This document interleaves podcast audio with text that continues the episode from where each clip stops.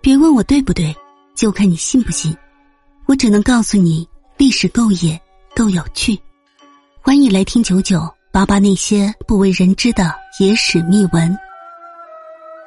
宋太祖选状元，交卷最快的两个人竟然先打了一架。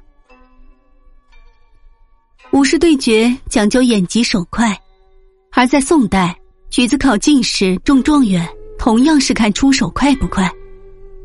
宋太祖夺取天下以后，对唐末五夫乱国的局面颇伤脑筋，便采取扬文抑武之法，确定了与士大夫共治天下的基本国策，恢复隋唐旧制，开科取士。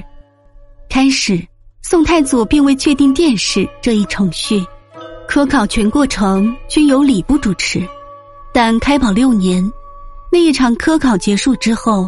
新录取的进士到讲武殿向皇帝谢恩，在面对面的交流中，宋太祖发现武吉川、刘瑞等人学识浅薄，答非所问。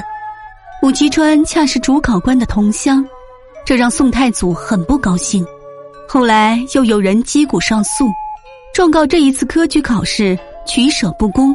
震怒之下，宋太祖便将礼部已经录取的。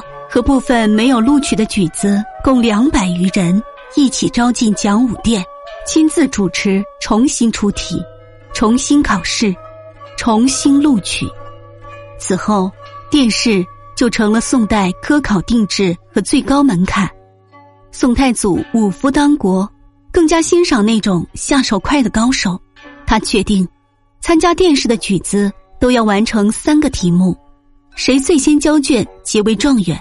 第一次殿试，宋太祖同时遇到两个快枪手。在开宝八年的殿试中，举子王嗣宗和陈实两人同时完成，同时交卷。宋太祖犯了难，一场科考总不能出两个状元吧？于是，颇好搞笑的宋太祖就让两人在朝堂之上打了一架，谁赢谁为状元。